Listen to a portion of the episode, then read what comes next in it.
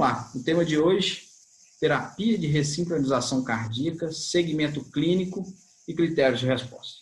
É um tema que eu gosto muito, é um tema que, como eu disse, parece um tema muito específico do estimulista, do arritmologista, mas não, é um tema que nós vamos ver é, que a presença, a atuação do clínico, ela é fundamental. Ela é fun fundamental nesse segmento e para que se obtenha os melhores resultados através da ressincronização. É, eu não tenho nenhum conflito de interesse nessa apresentação. E nós sabemos que a insuficiência cardíaca é uma das principais causas de internação e morte no Brasil e no mundo. Apenas no estado de Minas Gerais, de janeiro a junho desse ano, nós tivemos 63 mil internações por doenças cardiovasculares em torno de 20% dessas, 13 mil pacientes por insuficiência cardíaca. Estima-se que em torno de 2% da população de um estado ou de um país tenha insuficiência cardíaca. Mas uma pequena fração, em torno de 5 a 10% desses, teriam indicação de ressincronização. Mas Apenas no estado de Minas Gerais, essa pequena fração levaria um total de 21 a 42 mil pacientes. Um grupo muito grande de pacientes. Então, nós, estimulistas, temos muito trabalho a fazer e vocês também, cardiologistas clínicos, também têm muito trabalho a fazer. Os primeiros trials sobre ressincronização datam, né, eles foram idealizados na década de 90, mas os primeiros trials foram publicados no início dos anos 2000 então chegaram aí a maioridade agora recentemente, e os primeiros trials, como o MUST e o Miracle, já demonstravam melhora dos sintomas, da capacidade de exercício e da função do ventrículo esquerdo. Essa figura mostra em diamante a terapia de ressincronização cardíaca e no círculo branco o grupo controle, já mostrando que nos primeiros meses após o implante nós já percebemos uma melhora no teste de caminhada de 6 minutos e uma melhora do score de qualidade de vida. Nessa curva de Kaplan-Meier, mostrando a sobrevida livre de eventos, percebemos que ali, no segundo mês após o estudo, resultados favoráveis, a curva já se separando a favor do grupo ressincronização em relação ao grupo controle. Também observamos uma redução do risco relativo de hospitalização por insuficiência cardíaca de 50% a favor do grupo ressincronizador. Essa meta-análise publicada por Maged e colaboradores, que envolveu os principais estudos, os principais trials sobre é, terapia de ressincronização cardíaca, como o Miracle, o Reverse, o MedCRT, o HEFT, o CARE-IF, o Companion, mostrando uma redução do risco relativo de mortalidade por todas as causas de 22% e uma redução do risco relativo de hospitalização por insuficiência cardíaca de 31% mostrando que a terapia de ressincronização cardíaca diminui sintomas, melhora a capacidade de exercício, melhora a qualidade de vida, diminui a hospitalização por insuficiência cardíaca e aumenta a sobrevida. Os trials mais recentes, como MedCRT, avaliou se a terapia de ressincronização aliada ao CDI é melhor do que o CDI isoladamente, ainda ressincronização nos pacientes em classe funcional 1 e 2, e se a largura do QRS interfere na resposta terapêutica. Essa curva de Kaplan-Meier mostrando que a probabilidade de sobrevida livre de insuficiência cardíaca é favorável ao grupo CDI mais sincronizador com P significativo em relação ao CDI isoladamente. Ainda essa análise de subgrupo mostrando os resultados favoráveis a favor dos pacientes em classe funcional 2, que não foi observado nos pacientes em classe funcional 1 e ainda resultados favoráveis a favor do grupo com QRS com duração maior ou igual a 150 milissegundos, que não foi observado nos pacientes QRS menor que 150 milissegundos. Esse maior benefício observado nos pacientes com QRS maior ou igual a 150 milissegundos não foi visto apenas no METS-RT, mas também no estudo REVERSE e no estudo HEFT, e nessa análise do subgrupo também demonstrando maior benefício para aqueles pacientes com QRS intrínseco maior ou igual a 150 milissegundos, o que não foi observado naqueles pacientes com QRS intrínseco menor que 150 milissegundos e nem naqueles pacientes com QRS estimulado maior ou igual a 200 milissegundos. Em relação ao maior benefício da ressincronização nos pacientes com bloqueio de ramo esquerdo, esses resultados foram observados no estudo REVERSE, mas também na, nessa meta-análise publicada por CIPAR, em que aqui os pacientes eram separados em dois grupos. No gráfico A são os pacientes com bloqueio de ramo esquerdo e no gráfico B os pacientes sem bloqueio de ramo esquerdo. No gráfico, no, nos pacientes com bloqueio de ramo esquerdo, eles eram submetidos ao implante do ressincronizador e separados em dois grupos. Um grupo tinha um ressincronizador ligado e outro grupo tinha um ressincronizador desligado. E nós percebemos uma redução do risco relativo de 52% de morte e primeira hospitalização por insuficiência cardíaca a favor do grupo bloqueio de ramo esquerdo e ressincronizador ligado. O que não foi observado no gráfico B em que os pacientes não bloqueio de ramo esquerdo também foram submetidos ao implante do ressincronizador e também separado em dois grupos, o grupo com ressincronizador ligado e o grupo com ressincronizador desligado. E nós percebemos que não há diferença estatisticamente significativa entre os grupos. Portanto, a indicação classe 1 é para aqueles pacientes com fração de ejeção menor ou igual a 35%, ritmo sinusal, classacional 2, 3 ou 4, apesar de tratamento farmacológico otimizado, e bloqueio de ramo esquerdo com QRS maior ou igual a 150 milissegundos. Portanto, nós indicamos ressincronização para aqueles pacientes com insuficiência cardíaca importante, sintomáticos e com dissincronia ventricular comprovada pela presença do bloqueio de ramo esquerdo no eletrocardiograma. Quando nós realizamos o implante, o que nós esperamos é que a gente consiga implantar um eletrodo no átrio direito, seta azul, um eletrodo no ventrículo direito, seta preta, e um eletrodo por via endocárdica, via seio coronário, seta vermelha. Naqueles poucos casos em que é o, o acesso por seio coronário, o implante endocárdico não é possível, nós podemos lançar mão da mini toracotomia e o implante do eletrodo do ventrículo esquerdo epicárdico, ou ainda de outras técnicas cirúrgicas, de outras opções que eu vou comentar um pouco mais para frente. Essa é uma anatomia dos vasos cardíacos, uma anatomia venosa cardíaca, em que a gente observa o seio coronário e as veias cardíacas, as veias anteriores, laterais, anterolaterais e posterolaterais. E nós buscamos fugir da região anterior e sempre visamos a região lateral, por ser a região lateral a região de maior atraso na presença do bloqueio de ramo esquerdo. E a vida real é essa.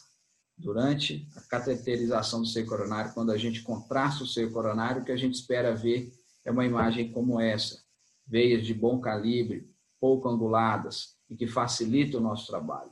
Mas tem dias que não é, não só não é possível, a gente se depara com veias mais finas, mais anguladas. Tem dias que parece impossível. Nesse caso, nós, nós contrastamos o seio coronário e não encontramos nenhuma veia mas puxamos um pouco a bainha, contrastamos novamente, encontramos uma, uma veia cardíaca por onde foi possível o implante do eletrodo, o eletrodo ventrículo esquerdo por via endocárdica.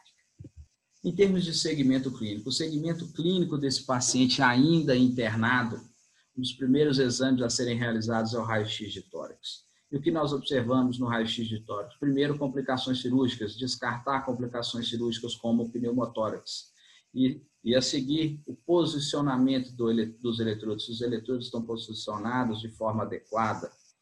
E ainda esperamos obter uma distância entre o eletrodo do ventrículo direito e o eletrodo do ventrículo esquerdo de 10 centímetros ou mais em qualquer uma das projeções.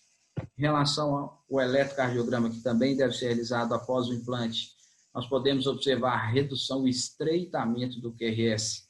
Mais de colaboradores publicou esse estudo em que ele mostra que uma onda R proeminente em V1 é um preditor de melhora da fração de ejeção do ventrículo esquerdo após a ressincronização. Então, após a ressincronização, é esse o padrão que a gente espera encontrar. Uma onda R em V1 e uma onda S profunda em D1. E essa figura, essa figura mostra que aqueles pacientes considerados respondedores, e foram considerados pacientes respondedores, aqueles pacientes com aumento absoluto da fração de ejeção do ventrículo esquerdo em 7,5% ou mais, nós podemos observar que a imensa maioria dos pacientes respondedores apresentavam esse padrão morfológico no eletrocardiograma. Ainda no paciente internado, após o implante do ressincronizador, muito importante a telemetria. A telemetria, nós temos uma gama de alternativas para tentar melhorar a ressincronização, ajuste do intervalo AV, ajuste do intervalo EV, usando toda a tecnologia a nosso favor, como os eletrodos quadripolares, que nos permitem maiores sítios de estimulação, tentando encontrar o melhor sítio para que melhore a ressincronização e ainda menor limiar de comando, levando isso a uma maior longevidade do dispositivo. Alguns estudos já evidenciam, como nessa curva de Kaplan-Meier, que a sobrevida livre de falência do eletrodo esquerdo ela é maior naqueles pacientes com implante de eletrodo quadripolar em relação aos pacientes com implante de eletrodo bipolar. E após a alta hospitalar? Como é feito o segmento clínico desses pacientes após a alta hospitalar? E é aí que mora o grande problema. E aí é a lacuna das nossas diretrizes. As nossas diretrizes nos orientam em quais pacientes devemos indicar o aparelho, indica como deve ser realizado o implante, mas como deve ser o segmento clínico desse paciente após alta, nós não temos protocolo, nós não temos isso em diretriz. E por esse e outros motivos, o segmento clínico desse paciente ele é fragmentado, com uma comunicação ruim entre o ritmologista e o cardiologista clínico. Isso contribui para que se obtenha uma resposta não satisfatória à terapêutica.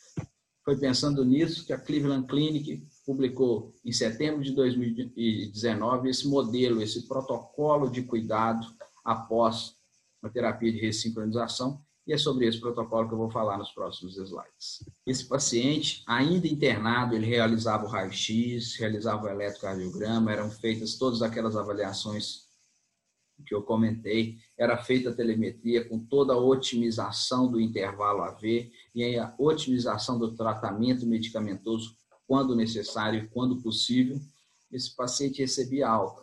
E seis meses após a alta, ele retornava à clínica e realizava um ecocardiograma. Após a realização desse ecocardiograma, esse paciente fazia uma, uma reunião, uma entrevista com uma enfermeira. Essa enfermeira avaliava os dados vitais, as medicações em uso, realizava o teste de qualidade de vida, o teste de caminhada de seis minutos, o Minimentam e avaliava todos os critérios de fragilidade. Essa enfermeira, então, se reunia com o ritmologista e com o cardiologista. Eles revisavam toda a história do, do paciente, as indicações do dispositivo, avaliava as medicações, fazia comparação entre os testes antes e os testes depois da, da ressincronização. E aí, só após isso, eles chamavam o paciente e faziam uma consulta em conjunto, o ritmologista, o cardiologista e o paciente. O ritmologista fazia a sua parte, ele checava o aparelho, checava o raio-x, o eletrocardiograma, avaliava se o pacing biventricular, o percentual de pacing biventricular estava adequado, a presença de arritmias e a integridade do sistema. O cardiologista clínico fazia avaliação da história do paciente, de comorbidades, a volemia, se as medicações para insuficiência cardíaca se estavam todas presentes, nas doses otimizadas, avaliava os critérios de fragilidade e cognição e aí então propunha o tratamento. Após essa avaliação, que durava em torno de 45 minutos, esses pacientes eram separados em respondedores e não respondedores. E eles definiram como respondedores aqueles pacientes que tinham um aumento absoluto da fração de ejeção maior ou igual a 5%. E uma redução do volume sistólico final do ventrículo esquerdo maior ou igual a 10%. Esses pacientes considerados respondedores, eles seguiam o seu cuidado normal, o seu cuidado rotineiro aqueles pacientes considerados não respondedores, e eram considerados não respondedores aqueles pacientes que não preenchiam esses critérios, eles tinham condutas individualizadas. Reprogramação do, do device, ajuste medicamentoso, reposicionamento do eletrodo, usando toda a gama de opções que nós temos para tentar melhorar a resposta à terapêutica. Essa figura ela é muito importante para mostrar que a importância da intervenção mesmo nos pacientes respondedores, foram necessárias, em média, duas intervenções por paciente, e nos não respondedores, três intervenções por paciente, mostrando a importância desse segmento clínico de perto, pois mesmo os respondedores mereciam intervenções. E os autores ainda citam a necessidade que essas intervenções sejam realizadas na janela de intervenção, ou seja, naquele período em que a intervenção vai produzir resultados positivos, não permitindo que a doença evolua. E aí sim, caso não sejam realizadas as intervenções precoces, a doença evolua, as intervenções feitas subsequentemente podem não resultar nos resultados esperados. Para que haja uma resposta à terapêutica, é necessário que haja remodelamento reverso.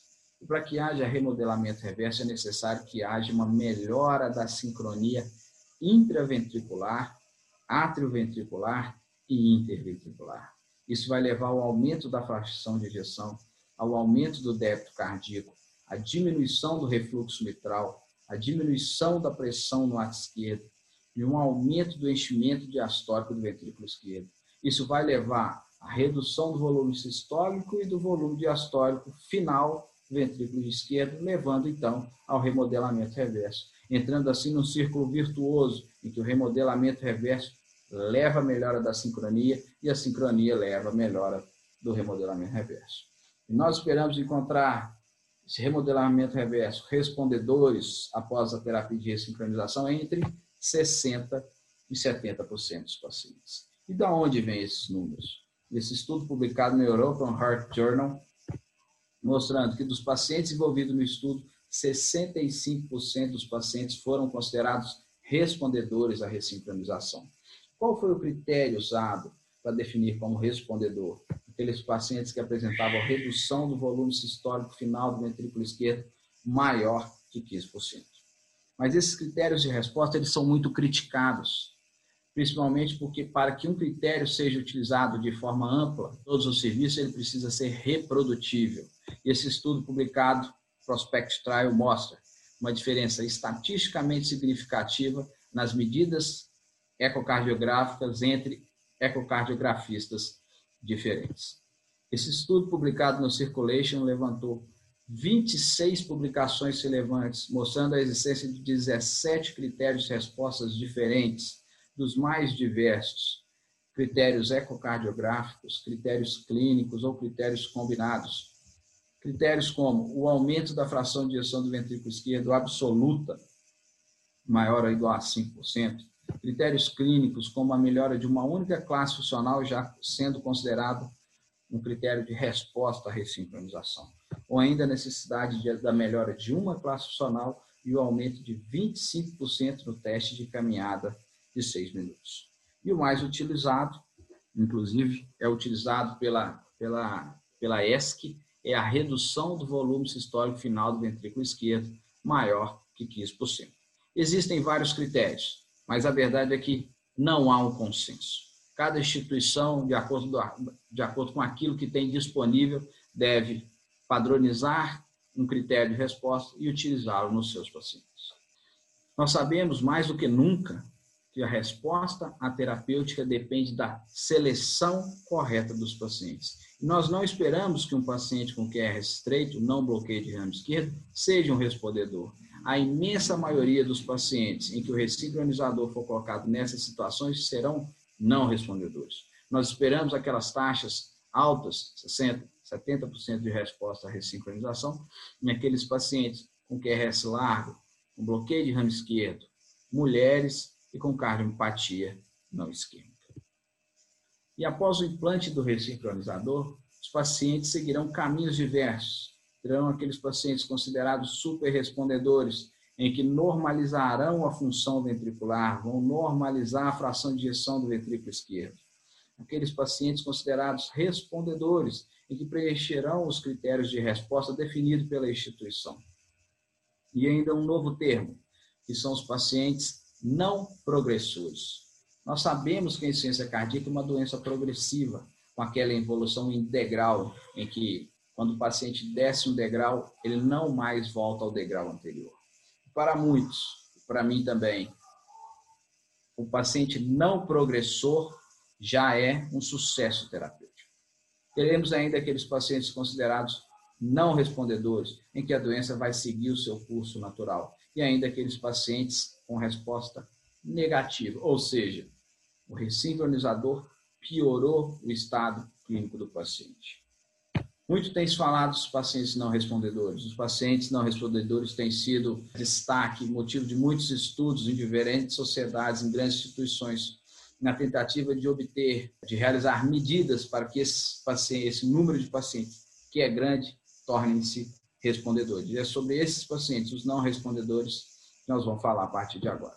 E a Cleveland Clinic, pensando nesses pacientes não respondedores, criou um protocolo, sempre a Cleveland Clinic, um protocolo de avaliação desses pacientes não respondedores. E esses pacientes, eles eram referenciados até a clínica, lá chegando, eles eram avaliados por uma enfermeira com experiência em pacientes com insuficiência cardíaca. Lá eles realizavam os exames laboratoriais, nas pesquisas de anemia, na pesquisa de alterações metabólicas, o raio-x de tórax, AP e lateral, avaliando o posicionamento dos eletrodos, um eletrocardiograma na busca de arritmias, se existe a presença do pacing biventricular, e realizava o teste de caminhada de seis minutos. Após esses testes, o paciente era encaminhado ao cardiologista, que, somado a tudo isso, realizava a história clínica, avaliava o tratamento medicamentoso, fazia o exame clínico, interpretava todos os testes. Dali então, o paciente realizava a telemetria do dispositivo e um ecocardiograma. E nesses, tanto na telemetria quanto no ecocardiograma, é, eram realizados diferentes ajustes no intervalo AV, buscando melhores resultados, a melhor ressincronização. Após todo esse processo, eram feitas recomendações multidisciplinares na tentativa de tornar esse paciente não respondedor um paciente respondedor. E esse mesmo estudo, que foi publicado no JACC, levantou, alencou quais são os principais motivos de não resposta. E olha a importância. 50% dos pacientes não respondedores, o motivo da não resposta era um intervalo AV subótimo. Esse consenso de experts da América, da Sociedade Americana de Ecocardiografia, endossado pela Heart Rhythm Society, é, propõe recomendações para o uso do ecocardiograma na melhora da performance da ressincronização. E o que eles propõem é que o intervalo AV será satisfatório quando no Doppler mitral a onda E, que é o enchimento rápido ventricular, e a onda A, que é a contração atrial, estejam separadas. E ainda que o final, que a onda A termine antes do início do QRS, ou que o final da onda A esteja alinhada ao complexo QRS e ao clique do fechamento da mitral. Na seta vermelha, nós vemos esse fechamento da mitral, e na seta branca, nós percebemos esse alinhamento entre o QRS, o final da onda A e o fechamento da válvula mitral. E esses são cenários que podem ser encontrados no ecocardiograma. Uma onda A ausente, então o intervalo AV vai estar muito curto. Uma onda A não alinhada ao QRS, não alinhada ao fechamento da mitral, e o intervalo AV também vai estar curto, ou ainda uma onda E e uma onda A fundidas, e nessa situação o intervalo AV estará muito longo. E nessas situações há necessidade da otimização do intervalo AV. Esse é outro trabalho publicado em 2016 mostrando a evolução ecocardiográfica após o implante do ressincronizador. Na primeira coluna, com um mês, na segunda, com seis meses e na terceira com 12 meses. Na primeira linha, nós, é, na primeira linha, nós podemos observar uma redução significativa da cavidade ventricular, uma redução do volume sistólico final do ventrículo esquerdo de 249 para 73 ml, uma melhora da fração de ejeção que saiu de 15% para 36%. Na segunda linha, nós podemos observar uma redução significativa do refluxo mitral e na terceira linha, o estrem septal, mostrando os segmentos basal, médio, apical, o desalinhamento desses segmentos, mostrando que ao longo dos meses, com a melhora da sincronia, com a melhora da ressincronização, esses segmentos se tornaram alinhados ou mais alinhados.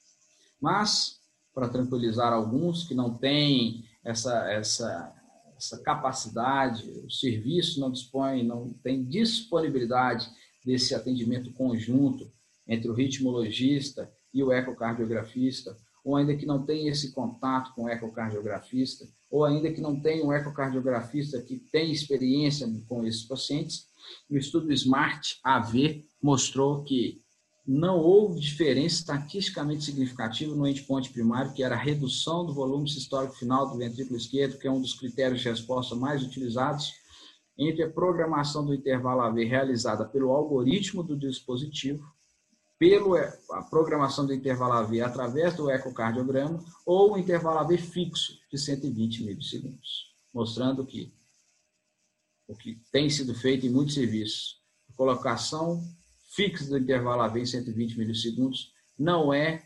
estatisticamente diferente do ecocardiograma e nem do algoritmo do dispositivo.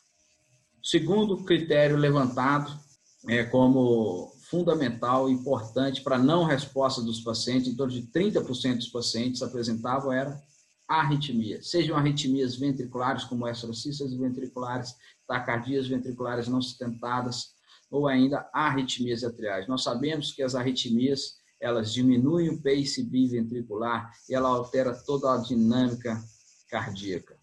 Esse estudo, publicado no JACC, mostra o gráfico A, os pacientes sem arritmia atrial, no gráfico B, os pacientes com arritmia atrial, mostrando uma diferença estatisticamente, estatisticamente significativa de hospitalização por insuficiência cardíaca e mortalidade de todas as causas, mostrando que os pacientes com arritmia cardíaca apresentam, apenas pela arritmia, quando nós comparamos aqueles pacientes é, com volume de pace biventricular igual, o maior risco, a maior probabilidade de hospitalização por insuficiência cardíaca e mortalidade por todas as causas no grupo arritmia. Esse outro trabalho, publicado também no JACC, mostrando em vermelho ou em laranja ritmo sinusal, em verde, pacientes com fibrilação mais ablação do NOAV, e em preto, fibrilação atrial sem ablação do NOAV, após a ressincronização. Na figura A, se mostra é, avaliação em relação à fração de ejeção,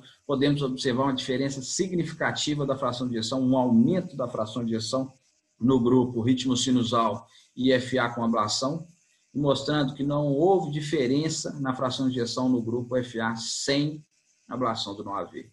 No gráfico, na figura B, em relação à capacidade funcional, podemos observar que não houve diferença no score de capacidade funcional no grupo FA sem ablação do NOAV e ainda, um dos critérios mais utilizados de resposta, a redução do volume sistólico final do ventrículo esquerdo. Nós podemos observar que não houve variação no grupo FA sem ablação do NOAV e uma diferença significativa no grupo ressincronizador e fibrilação atrial com ablação do NOAV. Portanto, as arritmias que interferem no pace biventricular atuam de forma marcante na não resposta à ressincronização. Então, devem ser tratadas de forma agressiva.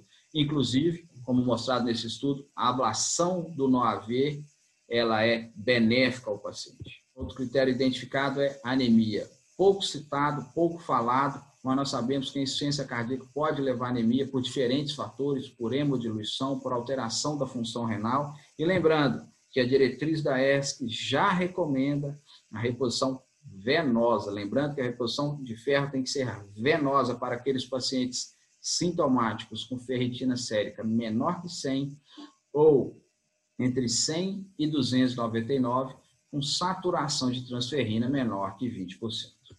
Ainda, posicionamento subótimo do eletrodo do ventrículo esquerdo. Esse trabalho publicado no Circulation, derivado do MED-CRT, mostrando na figura A, uma projeção oblíqua anterior direita, separando em regiões basal, médio e apical, e na figura B, uma projeção oblíqua anterior esquerda, nas regiões posterior, posterolateral, lateral, anterolateral e interior. E essa curva de Kaplan-Meier mostrando que não há diferença estatisticamente significativa em termos de probabilidade de insuficiência cardíaca e morte entre o posicionamento do eletrodo, seja na região lateral, anterior ou posterior. Mas, no, na figura B, mostrando, essa curva de Kaplan-Meier mostrando que há diferença estatisticamente significativa, um aumento de mor probabilidade de morte em insuficiência cardíaca no posicionamento do eletrodo apical. Então, nós temos que fugir da região apical na hora do implante. Pace biventricular menor que 90%. Esse trabalho publicado no JACC mostra os pacientes foram separados em quartis, primeiro quartil, de 0 a 92% de V-pace, de pace biventricular, comparando com 93 a 97% de pace biventricular, 98 a 99% de pace biventricular e 100% de pace biventricular, mostrando que há diferença estatisticamente significativa em que esses pacientes com pace biventricular menor que 92% têm maior probabilidade de hospitalização por IC e mortalidade por todas as causas, comparando com estímulos maiores. Então, o que nós temos que objetivar na avaliação do paciente na telemetria, o alvo mínimo é 93% de VPIs. Mas nós podemos observar também nessa imagem que quanto maior o percentual de VPIs, mais próximo de 100, maiores os benefícios, maior a sobrevida livre de hospitalização por insuficiência cardíaca e de mortalidade por todas as causas. Terapia médica subótima. Nós temos que lembrar que o tratamento medicamentoso otimizado é critério para indicar o dispositivo. Portanto, o tratamento medicamentoso para insuficiência cardíaca eles têm que estar sempre atualizado. O paciente ele é diferente a cada consulta. Da mesma maneira que nós avaliamos o paciente em termos de volemia, em termos de cuidados clínicos, nós temos que avaliar o tratamento medicamentoso desse paciente. O paciente é diferente a cada consulta. Nós temos que avaliar se esse paciente está em uso das drogas essenciais, do IECA, do beta-bloqueador, da espironolactona, quando há necessidade dos inibidores da neprilisina, da ivabradina. Então, o tratamento medicamentoso ele é fundamental mostrando mais uma vez a importância do cardiologista clínico, dessa comunicação entre o ritmologista e o cardiologista clínico. Ainda, uma dissincronia mecânica persistente, mesmo com todos os cuidados em termos de programação do intervalo AV, do intervalo VV, de todo o cuidado clínico, o tratamento medicamentoso, e ainda há uma, uma dissincronia mecânica persistente, a gente tem que pensar no reposicionamento de eletrodo. Talvez o eletrodo é, posicionado na região apical, mudar para uma região não apical, um, um eletrodo posicionado numa veia anterior, tentar mudar para uma veia lateral, ou mesmo naqueles casos que o eletrodo está bem posicionado. Uma ressonância mostra que o eletrodo está posicionado numa área de fibrose. Então, nesses casos, há necessidade do reposicionamento do eletrodo para uma área sem fibrose. E ainda podemos lançar mão de técnicas mais atuais como a estimulação luciana ou ainda o eletrodo endocárdico do ventrículo esquerdo. E por fim, paciente com QRS estreito. Lembrando, como a gente falou, que é o esperado. O implante do ressincronizador num paciente com QRS estreito é que ele seja um não respondedor. E às vezes ele pode ser um paciente que tem uma resposta negativa, que o ressincronizador esteja causando ainda mais mal ao paciente do que a própria doença. Portanto, nesse caso, tem que se pensar em desligar a terapia de ressincronização. E para concluir, para que se tenha o melhor segmento clínico e a melhor resposta do paciente, nós temos que mudar a nossa visão, aquela nossa visão clássica de que dispositivo é o centro de tudo. Então, o segmento clínico ele é baseado simplesmente na telemetria, que a resposta ela vai depender única e exclusivamente de um posicionamento adequado do eletrodo e de um ajuste adequado do intervalo AV do intervalo VV. Nós observamos, e nós vimos hoje, e nós temos a certeza que uma, é necessário uma visão mais holística, uma visão global do paciente, começando lá atrás, na seleção do paciente, selecionando os pacientes adequados, pacientes em classe funcional 1. Não adianta querer indicar um ressincronizador num paciente com VE de 88 e esperar que ele seja um respondedor. A imensa maioria desses pacientes serão não respondedores. Nós temos já a cultura de indicar reabilitação para o paciente isquêmico, mas eu não vejo essa cultura nos pacientes com insuficiência cardíaca. Esses pacientes se beneficiam muito da reabilitação. Então, passar a ser uma cultura, a ser um protocolo, encaminhar esses pacientes para a reabilitação. Conhecimento, seja o conhecimento científico do médico, cada vez mais nós temos drogas para insuficiência cardíaca, cada vez mais atuais, em maior número. Mas principalmente o conhecimento do paciente. Aquele paciente que conhece a sua doença, que entende a sua doença, ele é mais aderente ao tratamento. E se ele é mais aderente ao tratamento, ele tem maior chance de ter melhores benefícios. A telemetria, a telemetria fazendo apenas parte de todo o processo. E na telemetria fazendo tudo aquilo que a gente já comentou, os ajustes do intervalo AV, intervalo VV, a melhor, procurando a melhor ressincronização, a busca ativa por arritmias e o seu tratamento. Ainda as comorbidades, as, por exemplo, como nós comentamos, anemia, hipotiroidismo, alteração da função renal, que são comorbidades que interferem de forma direta na resposta à ressincronização. E, por fim, o tratamento medicamentoso. Sempre, sempre atualizar o tratamento medicamentoso, otimizar em todas as consultas, usar o maior número possível das drogas que mudam o desfecho e na maior dose é, que o paciente tolerar. Então, o mais importante de segmento clínico é colocar, é tirar o dispositivo do centro, do centro das atenções e colocar o paciente. O paciente deve ser o centro de todo o tratamento, o paciente tem que ser a figura central. Colocando o paciente como figura central, nós vamos ter o melhor segmento clínico e a maior chance de resposta terapêutica. Então, pessoal, essa apresentação demonstrou a importância do cardiologista clínico, a importância dessa relação direta com o seu ritmologista de confiança. Precisa existir essa relação íntima de confiança entre o cardiologista e o ritmologista. O resultado do seu paciente vai depender dessa relação. Do ritmologista te falar, ó, esse paciente está com muita arritmia, a gente precisa ajustar o tratamento medicamentoso, senão nós não vamos obter a melhor resposta. E o cardiologista também. Esse paciente, eu não consigo ajustar o tratamento medicamentoso, o que, que nós podemos fazer? Esse paciente ele não está respondendo, esse paciente ele mantém os mesmos sintomas, porque muitas das vezes na, na consulta né, de avaliação do dispositivo, os pacientes não relatam. Então é importante que o cardiologista, que conhece o paciente no dia a dia, faz uma avaliação clínica detalhada, avaliação de volemia, encaminhe um relatório para o ritmologista.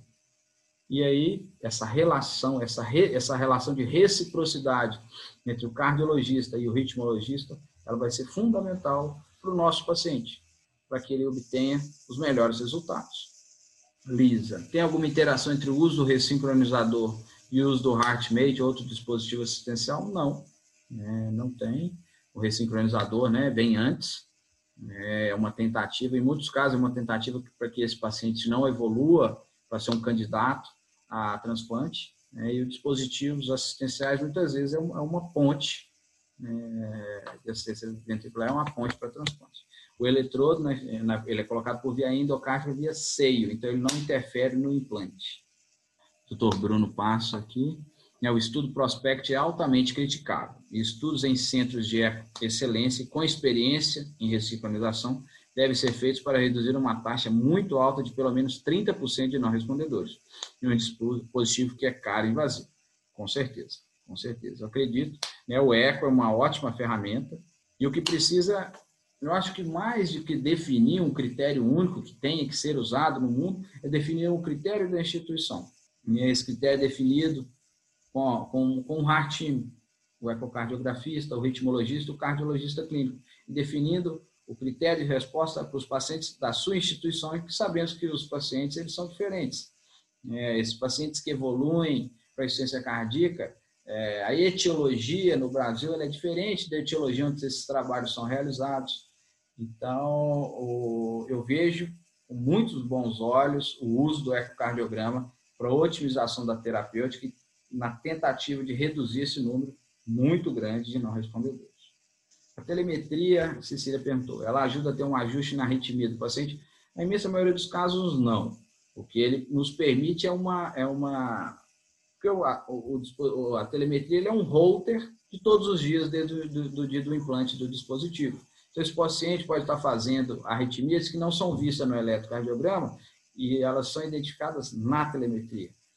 Mas nós podemos, é, com alguns ajustes, talvez de frequência, algumas extras suprimir algumas extras sístoles. Ou até podemos fazer durante a própria telemetria, é um paciente que esteja em FA, um paciente que esteja em flutter, a tentativa de retirar esse paciente dessas arritmias durante a telemetria. Nós conseguimos fazer isso na telemetria. Essa relação ela é fundamental. Cada vez mais, é, a gente precisando, não precisaria de estudos para a gente provar isso, mas cada vez mais é, é, os estudos mostram né, que o tratamento multiprofissional é aquele que leva o melhor benefício ao, ao paciente, envolvendo todos os profissionais, como você citou, enfermeiros, nutricionistas, fisioterapeutas, farmacêuticos, eles são esse trabalho em conjunto, ele é fundamental para os melhores resultados para o paciente. Usar um critério único para a resposta, acredito que não é o caminho. O caminho é usar um score mesmo, um score somando vários critérios, né, usando critérios clínicos, critérios ecocardiográficos, os critérios combinados. Os critérios combinados, os scores, seriam o melhor para definir esses pacientes respondedores. Quem tem interesse nos artigos, quiser, quiser os artigos, pode me mandar lá no direct, no arroba. Pessoal, é isso aí. Muito obrigado. Até a próxima semana e qualquer dúvida, nós estamos aqui para te ajudar.